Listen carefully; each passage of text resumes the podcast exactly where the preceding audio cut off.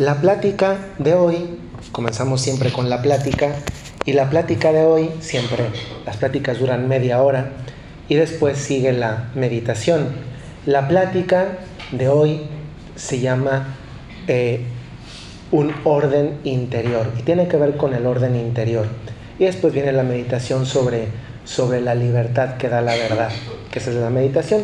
La plática tiene un sentido y una finalidad distinta la plática no tiene la finalidad de ayudarnos a orar, aunque puede dar materia para orar. La meditación va orientada a ayudarnos a orar.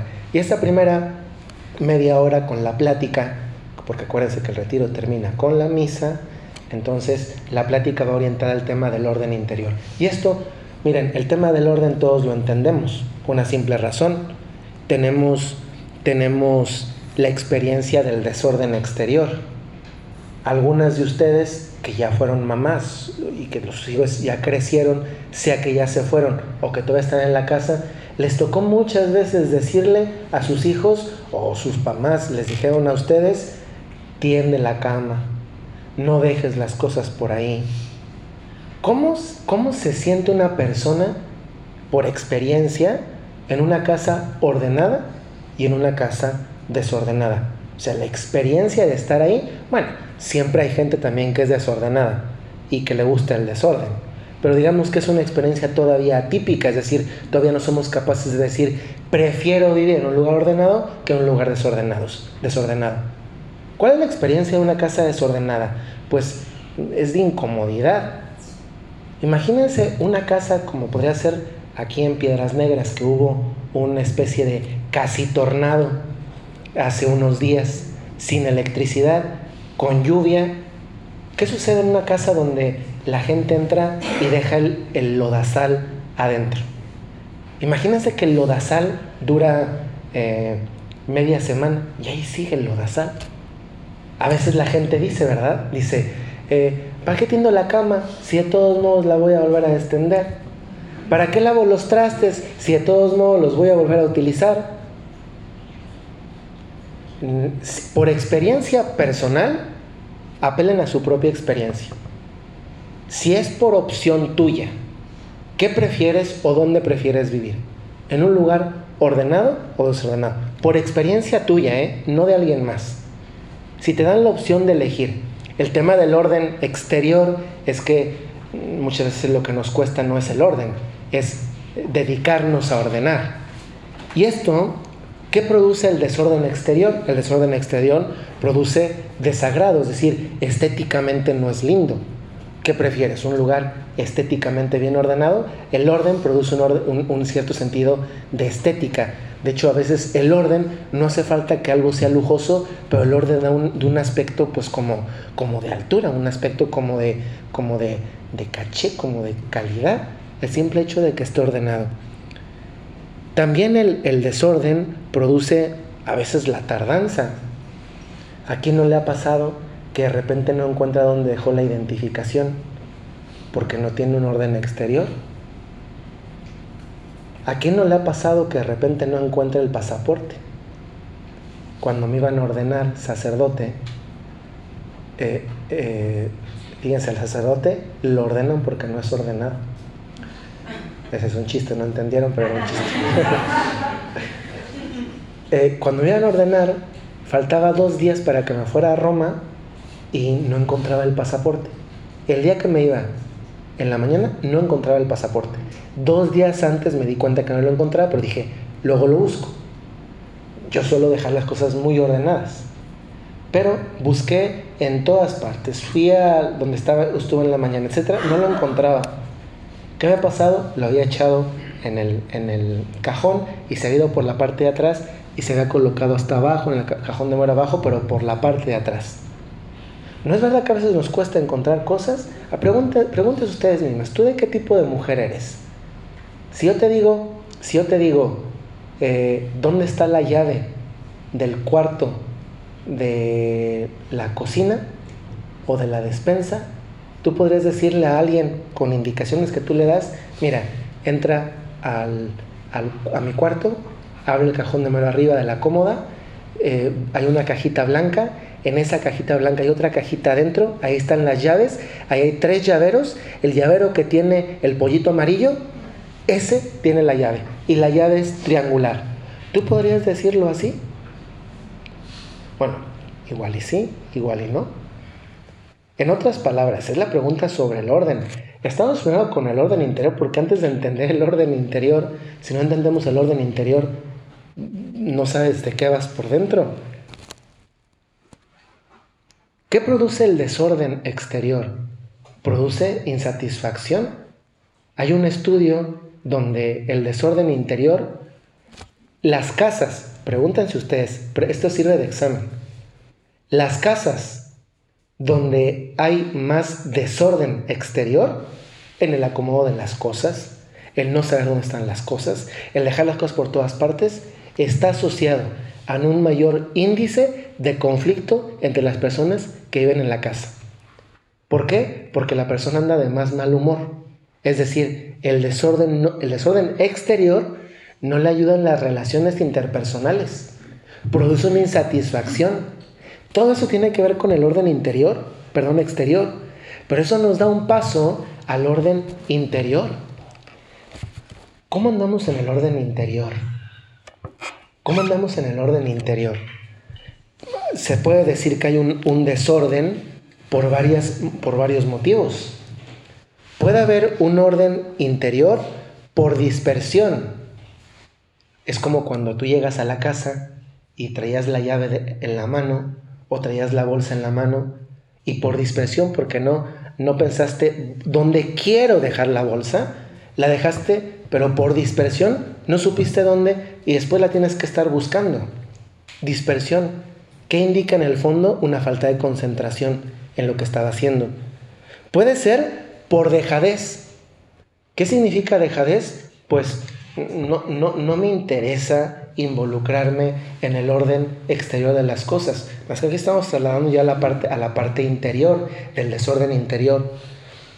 Puede ser un desorden por división interior. Y aquí es donde más me quiero detener, porque es lo que en la experiencia de estos cuatro años sirviendo mujeres, es donde veo que por donde va el el campo de la insatisfacción, del desagrado, de la falta de una experiencia de paz profunda, que es el campo de la división interior. ¿Qué sucede hoy muchas veces a una mujer? Una mujer encuentra que tiene muchas cosas que hacer y se divide. Se divide interiormente. El ver que tiene muchas cosas que hacer, que le gustaría hacer muchas cosas, le va causando una división interior reflejada en qué? Primero, puede ser una división que viene de la parte de los deseos. Hace tiempo una mamá llegó conmigo a dirección en alguna de las ciudades donde, donde voy y me dijo, padre, tiene un, un hijo de cuatro años, tres años, dos años, y uno recién, bueno, ya tendrá unos meses. Y me dice, padre, es que, es que querría un poco de tiempo para mí y para mi esposo. Tengo muchas ganas de nada más, nada más irnos los dos, de irnos a bailar, de irnos a cenar, de irnos a tomar unas vacaciones, pero solo él y yo. Pero es que el hijo, si no es el del 4, es el de 3, si no es el de 3, es el de 1, si no es el de 1, es el de 4. Y le escuché, le escuché así durante 29 minutos ya cuando faltaba uno le dije, le queda uno y termina su dirección espiritual, ¿eh? y ya cuando terminó le dije, pues mire, yo no veo problema. Si su problema son sus hijos, pues yo no le voy a decir que los mate. Pero haga una novena y dígale a Dios, Señor, recógeme a mis hijos. Si el problema es que tiene cuatro hijos y eso le crea conflicto, pues dígale a Dios que se los recoja. Entonces dijo, ay no, no, eso no. Digo, ah, ya ve. Cuando redimensionamos las cosas, ¿cuál era el problema? Esta mujer tenía un legítimo deseo a pasar más tiempo de descanso. Decía, padre, ¿hace cuánto que no me siento a ver la televisión? Le decía, pues no, yo, yo no sé la verdad, si usted no sabe, yo tampoco quiero sentarme un... Todas mis amigas hablan de las series. Yo decía, pues sus amigas o tendrán a sus hijos en un orfanato o, tienen nana en la casa. ¿Hace cuánto que tú no te sientes a ver un programa de televisión? No, padre, yo me sé las novelas desde las 4 hasta las 11. Todas. Mire, ¿quién le que leía a los protagonistas? En esta tal, en esta tal, en esta tal, en esta tal. A ver, es, un, es, una, es una división que viene de los deseos. Ah, deseos que nadie está diciendo que no sean legítimos. Son legítimos. Para una mujer, como el caso de esta que le estoy platicando, su anhelo era tener un tiempo de convivencia y conversación con su esposo. Pero alguna vez creo que les he referido, no me acuerdo si aquí en otro lugar, esta era la experiencia de una mamá joven, que le gustaría hacer un montón de cosas. Pero luego viene una mamá adulta y llega y te dice en dirección espiritual, Padre, es que ahora pues ya estoy viuda, ya no tengo nada que hacer, nadie viene en la casa, me sobra el tiempo y no tengo cómo usarlo. Señoras, ¿se dan cuenta lo que sucede en la vida? Que lo único que necesitamos es vivir lo único que tenemos. Cuando son jóvenes, quieren tener todo el tiempo libre del mundo. Y cuando son grandes y ya tienen todo el tiempo libre del mundo, ahora quieren tener las ocupaciones de cuando eran jóvenes. Y entre una cosa y la otra no vives ni el periodo de juventud, ni vives el periodo de maduración. Y eso es tremendamente divisorio interiormente. Porque ¿qué es lo que te produce? Una falta de orden interior. ¿Y saben en qué se refleja la falta de orden interior? En que no tienes paz. ¿Eres joven? ¿Qué les pasa hoy a, muchas? ¿Se han fijado las revistas? Yo cuando voy al, dentista ahí en, en, Saltillo, la dentista pues tiene todas las revistas. Y pues yo como no tengo nada que hacer en ese momento, pues ni modo que haga adoración, ¿verdad? Pues ahí no hay Eucaristía en el consultorio. Pues me pongo a las revistas. Y veo el Caras, y veo el Quién, y veo el Vanidad, y el Harper's Bazaar, y, el, y, y me las veo todas. Y de repente encuentras publicidad de niñas que las visten como si fueran adultas y de adultas que se visten como si fueran niñas. Y ridículas unas y ridículas las otras. Cuando eres joven quieres ser grande, cuando eres grande quieres ser joven. ¿Y qué produce en el fondo? Una insatisfacción, división, división en el campo de los deseos. Ustedes, si son sinceras con ustedes mismas, pueden decir, esto solamente se lo puede responder cada una a sí misma. Nadie lo puede responder por ti. Tú puedes decir, en este momento de mi vida, yo estoy satisfecha con el tipo de mujer que soy. Porque sé que porque sé la mujer que debo ser. Porque estar satisfecha con la mujer que eres, pero pues nunca te has preguntado qué mujer debería ser, pues eso pues, pues cuál ideal tienes, ¿no? No se trata de tener un ideal distinto a ti, sino tener el ideal que Dios tiene de ti. Porque vivir el ideal que Dios tiene de mí como mujer significa vivir la plenitud a la que estoy llamada a vivir yo individualmente. Hoy en qué se le va el tiempo a, a muchas mujeres en vivir la vida que ni es la suya, en vivir condicionada por la que otras creen que es la vida que tú tienes que vivir. Y al final eso produce una satisfacción interior. No, produce justamente una falta de orden interior. Veo que todas van al gimnasio, ahí vas tú, la borrega al gimnasio. Que todas se volvieron veganas y ahí está tú desnutrida y sin proteínas. Que, que incluso con cosas buenas. Todos van al retiro de quién sabe qué a cantar el aleluya, aleluya. Ah, y ahí vas tú también de borrega a levantar el aleluya, aleluya. ¿Tú estás segura que hoy eres la mujer que el Señor te llama a hacer. Y eso, para responderla, tienes que decir, claro, porque interiormente está todo ordenado en mi interior. Tú puedes decir que tu interior refleja tu alacena. Ya ven que las alacenas, las alacenas de las casas son como la parte así más acomodadita. esa vajilla que nunca utilizas y que tampoco utilizó tu tatarabuela, tu bisabuela, tu abuela, y que tampoco utilizas y que está ahí toda ordenadita. O tú puedes decir que ya se empolvó. Está empolvada tu alacena, es decir, tú misma, tu orden interior. O tú puedes decir mentalmente no. Eh, ¿Te acuerdas? Hay, mujeres que, tienen, saben cómo acomodan todas las cosas. Y tienen su buró, su cómoda, su tocador. Y no, todos los pintalabios parecen como soldaditos del RISC. Así todos acomodaditos. Y ya es que tu maquillaje con el que pareces geisha, así, toda blanca, blanca, blanca, blanca, está acomodado allá. Y el delineador allá, y el pinta, y bueno, todo lo que haya, porque no me lo sé todo, ¿verdad? Y yo sé dónde está. Bueno, así Tú puedes decir que así como sabes dónde están todos tus pintalabios, porque bueno, en el supuesto de que sabes, ¿verdad? Porque si no eres de las que pinta, compra pintalabios cada fin de semana porque no sabe dónde los deja, pues también refleja algo de tu orden interior. Pero tú puedes decir que tu interior, tú sabes dónde está cada cosa, si cada cosa está en su lugar. Pues bueno, yo les voy a hablar hoy de seis, seis puntos concretos acerca de cómo lograr un interior ordenado. ¿Cómo lograr un interior ordenado? Vamos a ver seis cosas concretas. Primero, primero, concreto, ubiquémonos en el momento de la vida en el que nos encontramos. Ese momento de la vida con tus circunstancias. ¿Se han fijado? A veces estamos sufre y sufre porque es que mi vida no es como la de antes, que era maravillosa, estupenda, magnánima de cuento que la manera del barrio ni que la manera del barrio. Yo era la protagonista.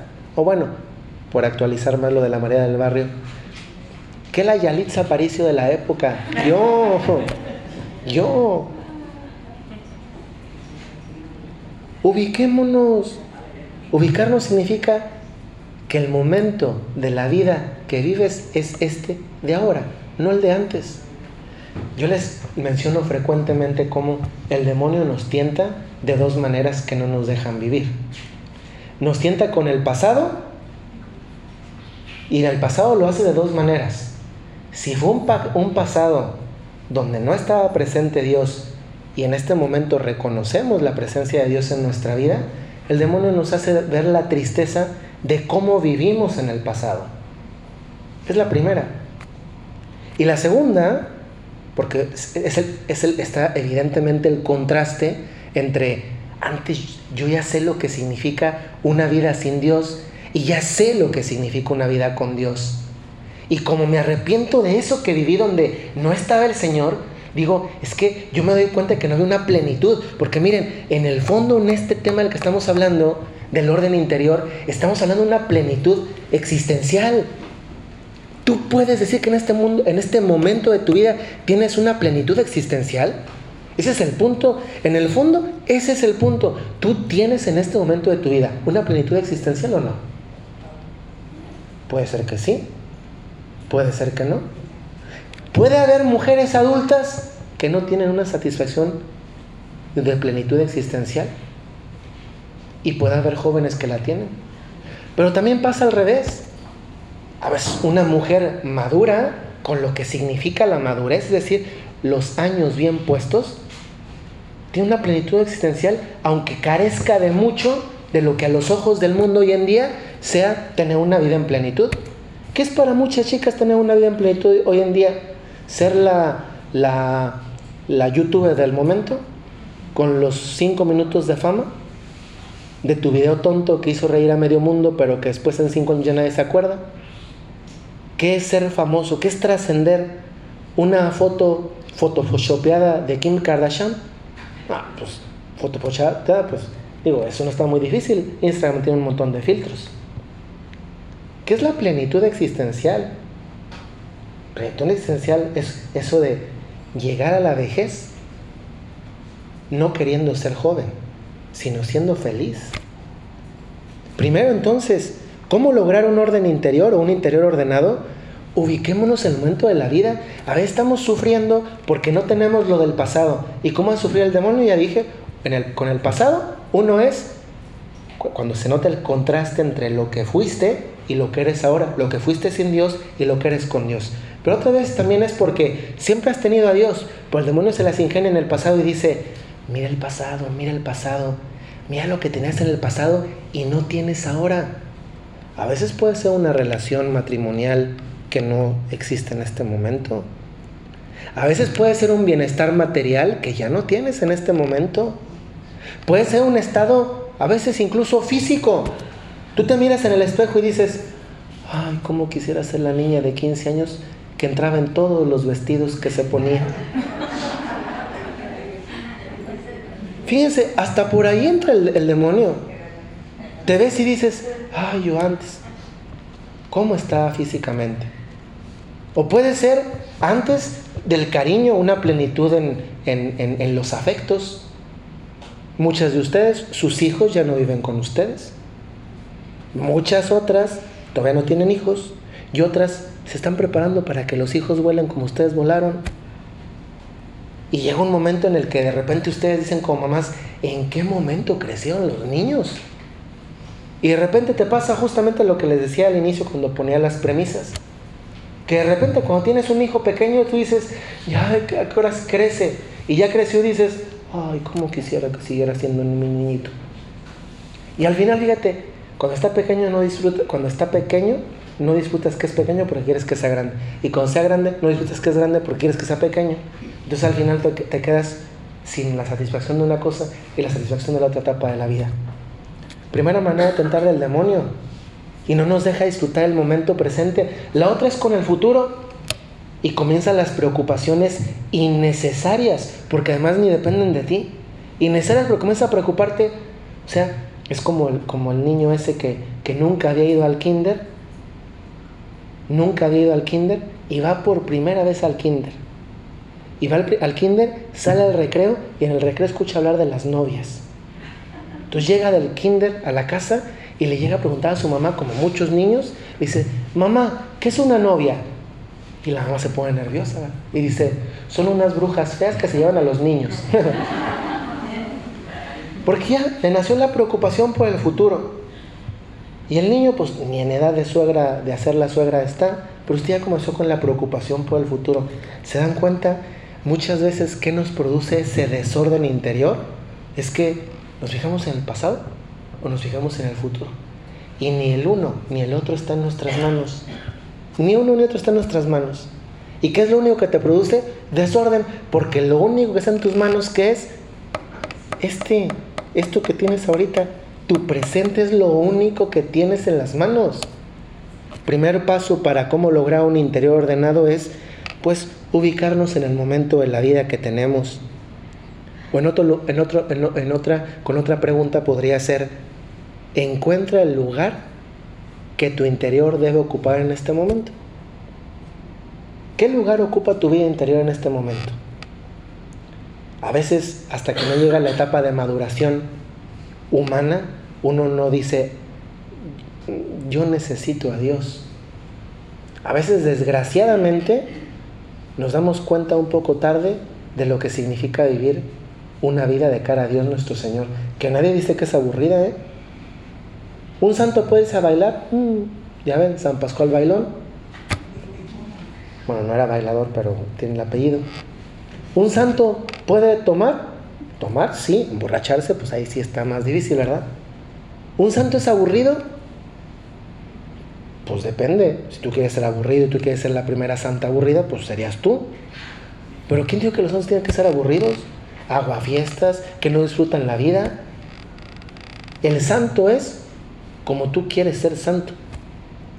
¿Cuál es tu respuesta, Dios? Primero entonces, ¿cómo lograr un interior ordenado? Es ubicarnos en el momento de la vida. Segundo, identifica qué ordenar. Si dentro de ti hay un desorden interior, lo pusimos con el ejemplo inicial. Si en tu interior hay ropa tirada por todas partes, si en tu interior tú le haces así al interior y en lugar de no sacar nada de tierra está todo empolvado, te diciendo que algo hay en tu interior que ordenar, pero yo no te lo puedo decir, porque yo no traigo una lupa visora de interiores. Imagínense que existiera así como en Estados Unidos cuando vas a los aeropuertos, cuando vas al aeropuerto te ponen la máquina esa que que, le toman fotografía a tus huesos. Te pones, levanta las manos así y sale el escáner que toma la foto así. Imagínense que hubiera un escáner de esos que nos dijera cómo está nuestro interior. Pues no necesitamos que nos lo hagan, porque muchas veces nosotros sabemos cómo está. ¿Cuántas cosas tiradas hay? ¿Cómo es la pila de ropa no lavada interiormente en tu propia alma? A mí me tocó hace tres semanas que estuve en Monclova, me tuve que quedar en un hotel. Y, y, pues por una aplicación busqué eh, rentar el hotel antes. Y pues obviamente como lo estaba haciendo dos días antes, los hoteles suben, ¿no? Porque aquí funciona la ley de la oferta y la demanda. Y busqué un hotel que no voy a decir el nombre, no va a ser que aquí esté la dueña, no sé qué. Y de repente pues dije, pues ese porque ese está accesible, eran 700 y algo pesos. Y pues las fotografías pues, pues es como el Instagram de la gente, ¿verdad? Pone las fotografías más bonitas. Entonces eh, ya dije, ah, pues me voy a quedar ahí.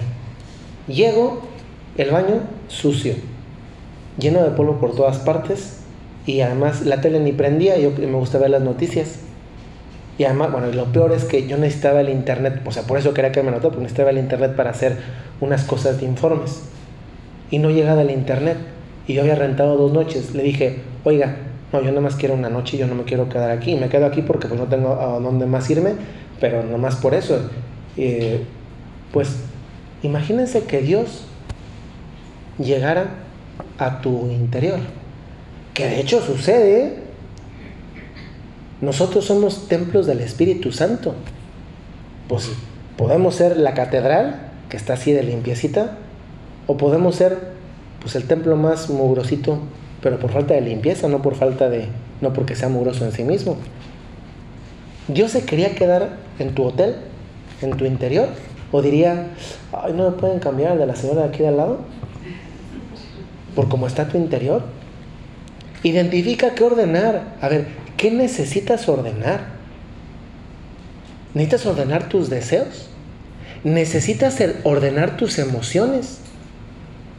¿Qué le pasa a muchas mujeres hoy en día? Jóvenes, edad mediana, mayores. ¿Qué les pasa? En el campo de las emociones, cuando no están ordenadas, buscan a toda costa afecto. Afecto del hijo, afecto de las amigas, afecto de... Y como les hagan algo, ¡ay, la susceptibilidad! La susceptibilidad de la persona porque a mí no me manifestaron afecto. A mí no me invitaron, a mí no me dijeron, a mí no me llevaron. La susceptibilidad en los afectos que, te está diciendo, oye, hay un desorden interior. Vamos a suponer que no te invitaron, no te llevaron, etc. ¿Tú vales menos por eso? Si tú sufres interiormente, porque a ti, porque es que fueron los 15 años de... Miren, yo, a veces cuando, cuando a mí me cuesta un montón, a mí personalmente. Sí lo hago, eh, pero a mí me cuesta mucho ir a comer a casas. Me cuesta mucho porque, porque la gente es muy generosa, entonces se, desvive en atender al padre. Pero no saben que el padre lo que necesita es comer rápido irse a seguir trabajando. Porque sobre todo si viene a Piedras Negras, pues en Piedras Negras te dan trabajo en una semana como si fuera un mes junto. Entonces tú sabes que si, te entretienes una hora y media, eh, tú, eres así de llegar y, la gente es tan buena que, te pone el entremés, además yo ni, yo ni tomo, entonces te pone la cerveza que nunca te vas a tomar y te pone el entremés y dura el entremés 40 minutos, entonces por dentro, ya si quiere ya pasamos, si quiere, no, si quiere ya directamente al comedor y cuando, cuando invitan a casar, casar con ese. Yo digo, que, no, que, no, me inviten a la al, festejo, al, festejo, porque dices, significa dormir menos. O sea, yo, yo digo, ay, qué bueno que no me invitan a la fiesta. Hay padres que no, el padre dice, ¿y no, me ¿y no va a dar invitación para la cena? No, yo soy, ay, bendito seas que no me mandaron invitación para la cena. Porque hay quien le gusta y a quien no le gusta. Pero a ver, tú vales menos a ver, el razonamiento es, el hecho de que a ti no te invitaron, ¿te hace ser menos persona, valer menos que el que te hayan invitado? Es que, mira, el de identificar, coordenar en el campo de las emociones es, eh, incluso si alguien te hiciera algo objetivamente mal, eres tú la que decide si eso te afecta o no te afecta. ¿Y cuántas veces la gente no nos hace cosas que nos afectan? hace ratito, eh, pues fíjense, justamente hoy en la mañana, hoy en la mañana puse esta frasecita en, el, en Twitter que decía así, dice, dice, cuando, no, si todo lo tomas personal, vivirás ofendido la mayor parte de tu vida. Recuerda que las personas no te hacen las cosas, hacen cosas. Tú decides si te afecta o no. Y hoy en día sucede que hay en el campo de las emociones, muchas mujeres son muy vulnerables en el campo de las emociones. Les duelen cosas que no les deben de doler. ¿Por qué? Por esto, porque no se dan cuenta que están eligiendo batallas que no son las suyas, que hay cosas más importantes. Pregúntense ustedes, ¿qué tienes que ordenar en tu vida?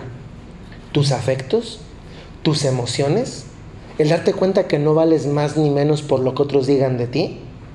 Miren, el único que nos debe importar qué piensa de nosotros es Dios, porque es el único que nos va a dar un cielo o también la otra opción, porque nomás hay dos opciones, ¿eh? Ese sí nos debe importar qué piensa de nosotros. Identifica qué ordenar, hay gente también que puede tener un conflicto interior en este campo, que puede ser el de, el de creer que tiene que ordenar algo que no es ordenable. Hay gente que patológicamente padece esto que se me olvidó la palabra técnica, pero que es el de quiere que todo esté súper ordenado. Y lo que le afecta, o sea, lo que ella, la persona cree que le afecta en su orden interior es que los demás no tienen un orden que es el que la persona cree que debe tener. Y eso también nos sucede muchas veces y a ustedes mamás les hace sufrir un montón a las que lo son mamás.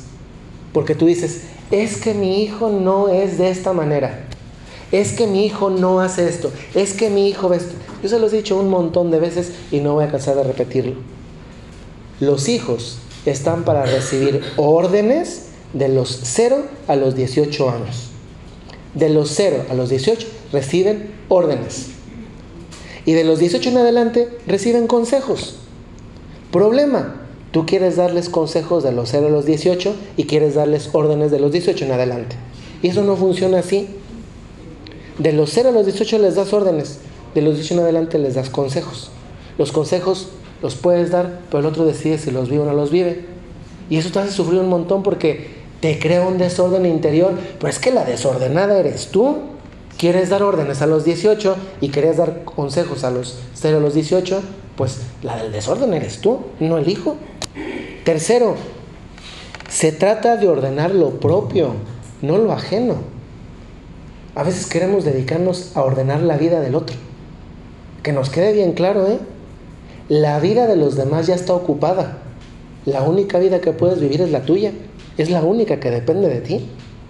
Es que esto además es, es de lógica. ¿Cuál es la única libertad de la que tú puedes disponer? De la tuya. No puedes disponer de la libertad de nadie más.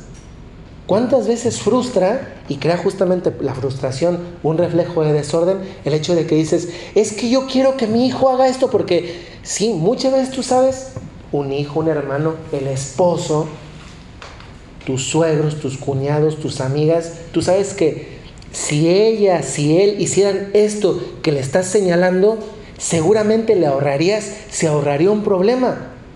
El punto aquí es que mientras la persona no lo quiera hacer, tú no puedes hacer nada porque no es tu libertad.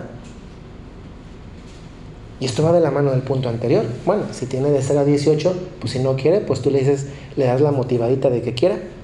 Pero de la sesión adelante ya no. Y eso crea un montón, un montón, un montón de división interior. Yo quiero que el otro haga, pero pues ¿quién te dijo que el otro está llamado a hacer lo que tú quieres? Y, más aún, ¿quién te dijo que tú tienes todas las respuestas necesarias a lo que los demás tienen que hacer? ¿Se dan cuenta cómo ves la división interior con el esposo o con el novio? es que Él no hace, no es quien yo quiero que sea. No hace lo que yo quiero que haga. Pues la, la pregunta debería ser, primero, como interrogación, ¿y en qué parte de la vida dice que él, tiene que ser como tú quieres que sea? Le hubieras dicho eso antes de casarte. Le hubieras dicho, me caso contigo si tú cuando te casas eres Brad Pitt. Y ya lo ves hoy te dices, ay, sí cumplió, es Brad Pitt. Pero si no le dices, si no le dijiste cómo quieres que él sea, ya en serio con el trato bonito que tú quieres, con la manera de ser, las respuestas correctas, etcétera, si nunca lo platicaron. ¿Quién te dice que tu hijo tiene que ser como tú quieres que sea? La pregunta para ti debería ser, ¿mi hijo ya descubrió cómo Dios quiere que sea? ¿Mi novio ya descubrió cómo Dios quiere que sea? Mi madre ya descubrió cómo Dios quiere que sea. Mi cuñada ya descubrió cómo quiere que sea. Mi suegra ya descubrió. Pero eso, eso parte de un punto. Tú ya descubriste, porque luego tú quieres ser la, la Marco Polo del prójimo y tú no sabes ni siquiera quién tienes que ser. Y te crees la Cristóbal Colón que anda descubriendo el que tiene que ser los demás, pero pues no sabes quién tienes que ser tú. Cuarto, la jerarquía. Y aquí bajamos a cosas más prácticas.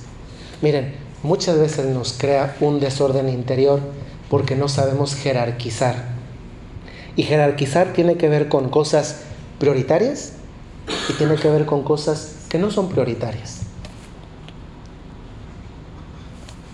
¿Qué es lo prioritario en la vida? Para una mujer, digamos, lo más común eh, o lo más general posible. Voy a decir esta jerarquía partiendo de algo, partiendo de que todo lo que voy a decir tiene que ver con el amor a uno mismo, ¿eh? Porque si tú lo ves desde la lectura de, ay, solamente tengo que dar, dar, dar, dar, dar, no, no, no, eso también es parte del amor a uno mismo. ¿Por qué? Porque al momento de dar yo experimento una satisfacción en lo que estoy dando, incluso si no recibo. Entonces, esa jerarquía la tenemos claro. Primero porque uno es un mandamiento, nos lo pone clarísimo. ¿Cuál es la primera cosa? Es amar a Dios sobre todas las cosas. Si uno se pone así sesudo de que, ay, luego, lo tiene que salir Dios, digo, pues estamos en la capilla, ¿verdad? Primero, esto tiene que ver con, no es Dios que es egoísta y dice, ámenme a mí. No, no, no, ¿eh? no tiene que ver con eso. Tiene que ver con el hecho de que si yo amo a Dios, todos los demás afectos están ordenados están en su lugar. No puedes dar menos, ni puedes recibir menos, porque está ordenado. O en otras palabras, así como tu alacena o tu despensa, en el supuesto de que está ordenada, todo lo que está dentro es lo que tú pones. El lugar donde lo pones es Dios. Y si Dios es donde lo pones, todo lo demás va a estar ordenado. Por eso ahí se entiende mejor cuando en la palabra de Dios dice Jesús invita a que lo, siga, lo sigan algunos y le comienzan a poner pretextos y le dicen, déjame primero enterrar a mis, a, a mis muertos.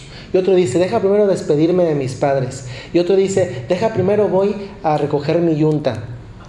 Y Jesús les dice, el que pone la mirada en el arado y mira para atrás no es digno de mí.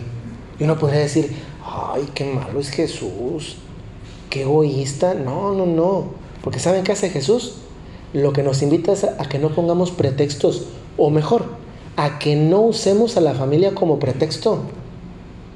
¿Cuántas veces utilizamos a los demás como un pretexto? Es decir, instrumentalizamos personas.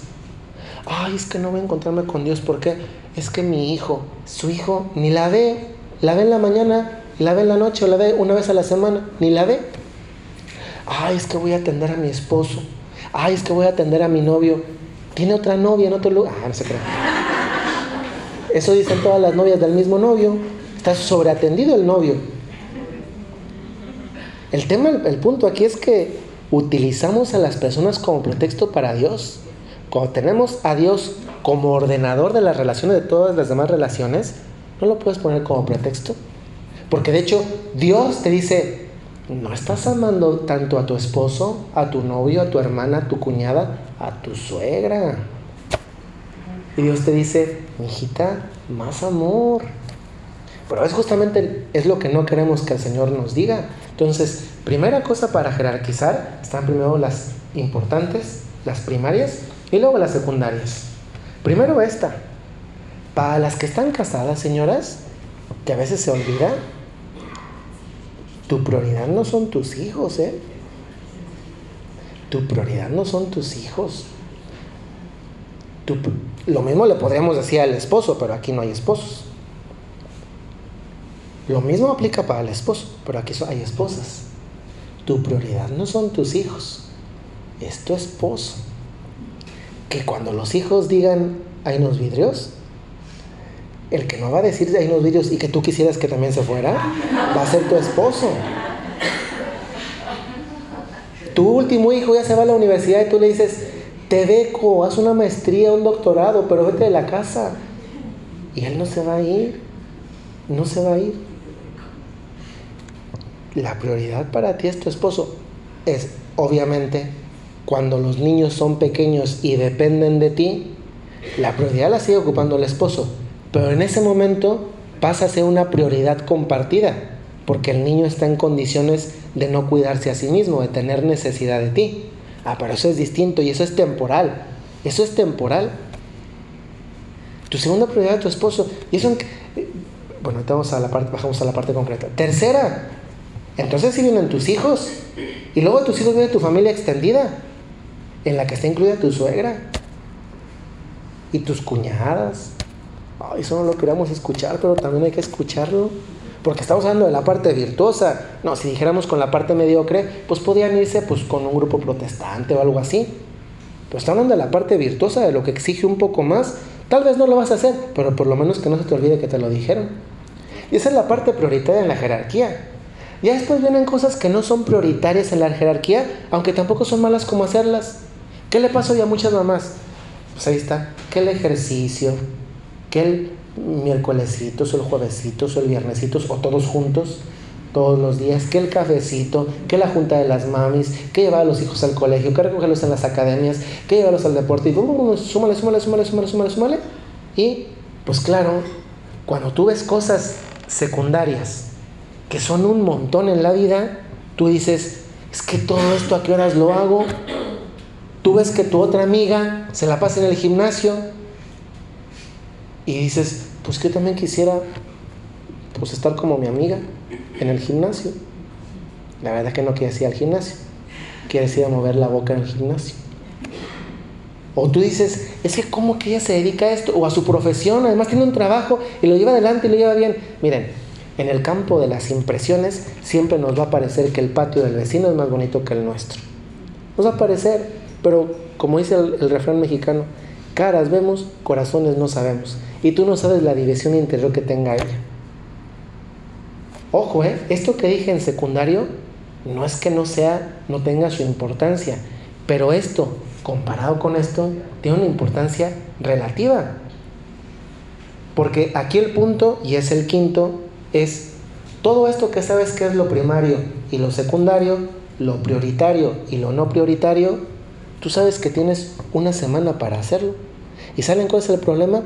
Que no lo bajamos a lo concreto. ¿Cuándo has, hecho una lista de lo que es tu prioridad? Son tus prioridades en tu misión, en tu vocación. ¿Y cuándo has hecho una de lo que es no es relevante, pero te gustaría hacer? O, o cuál tendría de eso que podrías hacer o te gustaría hacer que tiene una, una relevancia mayor? Porque pues no sé, igual te gusta la pintura y nunca lo has podido hacer, pero porque nunca has puesto jerarquía. Y tal vez lo que, el, punto aquí, que es justamente el, quinto, es el campo del horario, que es la manera más concreta de bajar esto y darse cuenta dónde acomodo las cosas. Eso supone una disciplina para tener el horario y luego seguir el horario y tener una claridad de esto es lo prioritario y esto es lo secundario.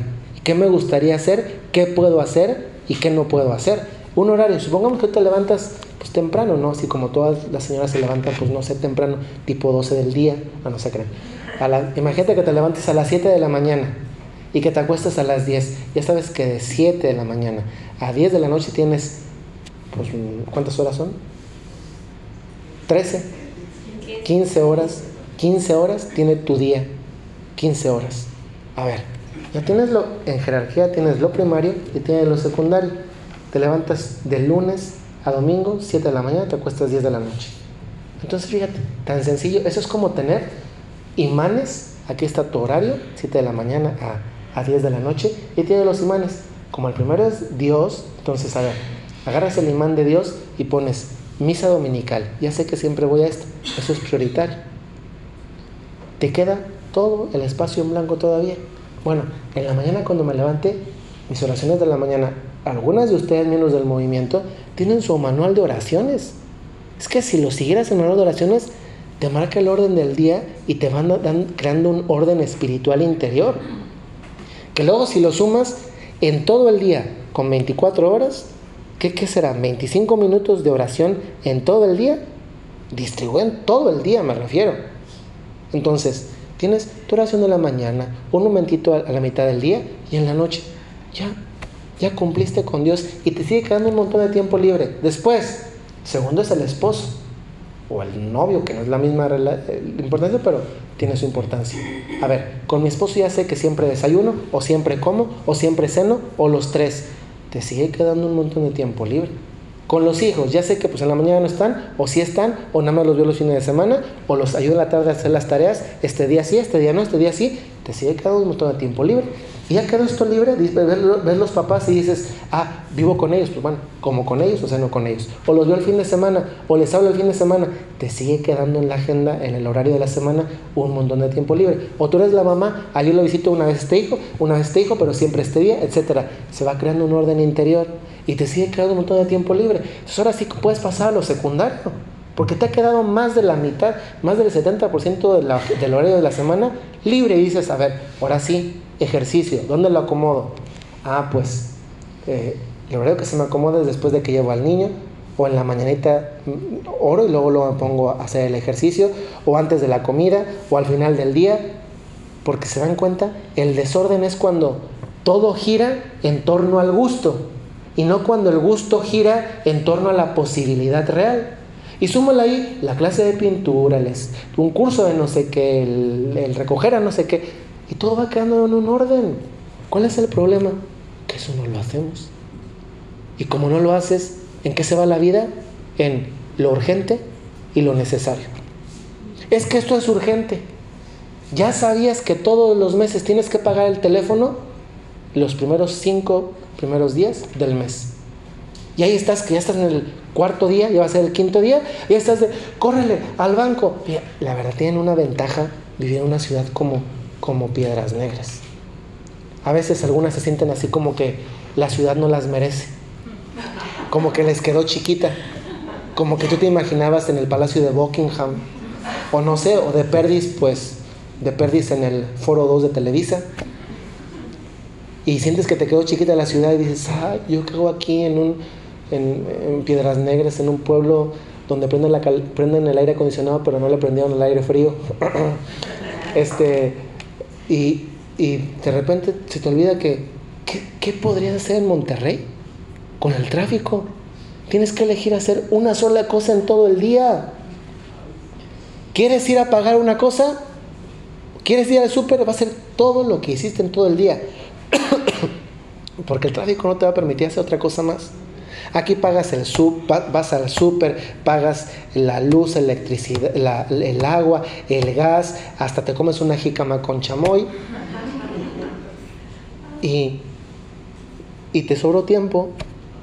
¿Se dan cuenta cómo a veces lo que nos falta es un orden de disciplina exterior? Que lo que produce, lo que produce es un orden en la vida interior. Y por eso el último paso es revisa periódicamente. Porque si ya tuviste el horario, ya lo hiciste, ya viste lo primario, lo secundario, pero no revisas que lo estés haciendo, pues al final pues perdiste más tiempo. Porque te dedicaste a ver lo primario, lo secundario y al final no lo hiciste. Entonces, el último es repasar. Bueno, esta era la plática, pero ya nos, echamos una hora en la plática. Se supone que la plática era de media hora, pero es que ustedes se apasionan con lo que están hablando y, y, bueno, vamos a dejar un momentito en silencio. Piensen ustedes, porque esta fue una, una plática, es decir, te sirve a ti misma para reflexionar desde un punto de vista humano, pero a la luz de, a la luz de Dios, que también Dios es exigente con nuestro tiempo. ¿eh? Es que, ¿saben qué es, lo, qué es lo importante de esto? En el fondo, lo que subyace es que eh, el tiempo que se nos va ya no lo recuperamos. Jamás vuelve. ¿Lo habían pensado? Pues que seguramente sí, pero a veces no queremos recordarlo. Una vez que inviertes el tiempo, puede ser una buena inversión o puede ser una mala inversión. No más que si es buena, te va a quedar la satisfacción de que fue una buena inversión. Pero si desperdiciaste el tiempo, es como dicen, hoy mucha gente hace ejercicio físico, pero no hace ejercicios espirituales. Va a tener, cuando muera, un cadáver bonito y una eternidad espantosa. Sí, pues un cadáver bonito. Ay, mira, un cadáver de 90, 60, 90. Ay, qué bonito cadáver. Los, y, los, y, los, y los bichos se lo van a comer igual. Que si no tuviera 90, 60, 90. Pero cuando le dedicas tiempo a tu, a tu vida interior, dices, hasta te haces más resiliente. Tienes más fortaleza para enfrentar los obstáculos. Eso también hay, hay en, Estados Unidos hay tres grupos demoscópicos que hacen estudios de encuesta. Es CARA, el Beverage Center y el otro es Gallup. Y recuerdo, yo no recuerdo cuál de los tres, pero es la persona con una relación más frecuente con Dios tiene más capacidad para enfrentar las adversidades. Obvio, obvio. Hace poquito una señora de otra ciudad, no es de aquí, me escribe, mire, me ha dejado tres veces plantado en dirección espiritual. Así como que tú no tienes nada que hacer, así como, ay, mira, me dejó plantado, ay, qué bien, mira, media hora para nada. Y ahora me pide dirección espiritual y me está, insiste, insiste. No le, no le respondí en su momento, primero porque yo las direcciones espirituales las pongo los viernes, pero los sábados hago la agenda de la siguiente semana y a la persona que me ayuda en la ciudad le paso los horarios para así ya sabe, o yo sé, le digo, están estas personas, fíjese quién pidió primero y quien pidió primero, pues le va poniendo los turnos por prioridad, ¿no? Porque pues, entonces y ella me escribió ya un martes, entonces eso fue el martes de la semana pasada. Ya no le respondí porque ya no tenía tiempo en Saltillo a tener, tener más tiempo de dirección espiritual, pues si también tienes que ir al baño, comer, lavarte los dientes y a veces también dormir. Entonces ya me volví a insistir este inicio de le digo, mire, ya no voy a poder hasta que regrese. Pero mire, si le sirve, pues yo hago los turnos como les acabo de decir, pero mire, eh, yo, yo le llamé tres a dirección espiritual a inicio del curso y la primera vez no fue, pero usted me dijo, padre, perdón, una disculpa porque no fui. Las otras veces ya no me dijo nada. Y ahora que tiene problemas, pide dirección espiritual. Le digo, es que la dirección espiritual no es para cuando tenemos problemas. Justamente es para antes de que tengas problemas, que tengas el recurso de la intimidad con Dios. Pues lo mismo un retiro. Un retiro cada cuándo es, bueno, más aquí el movimiento, una vez al mes. Si nada más Dios te va poniendo, esto es como las vitaminas. Si nada más Dios te va poniendo las vitaminas en tu vida, pues ya la hiciste. Porque el día que te venga la gripa, pues va a tener más, más, más anticuerpos que te lleven a enfrentar la, la, la, gripa o la enfermedad. Pues bueno, pregunta para ahorita de reflexión personal. ¿Tú puedes decir que tienes uno, un interior ordenado? o hay calcetines regados por todas partes en tu interior. Deja regado, sin pareja, el uno con el otro.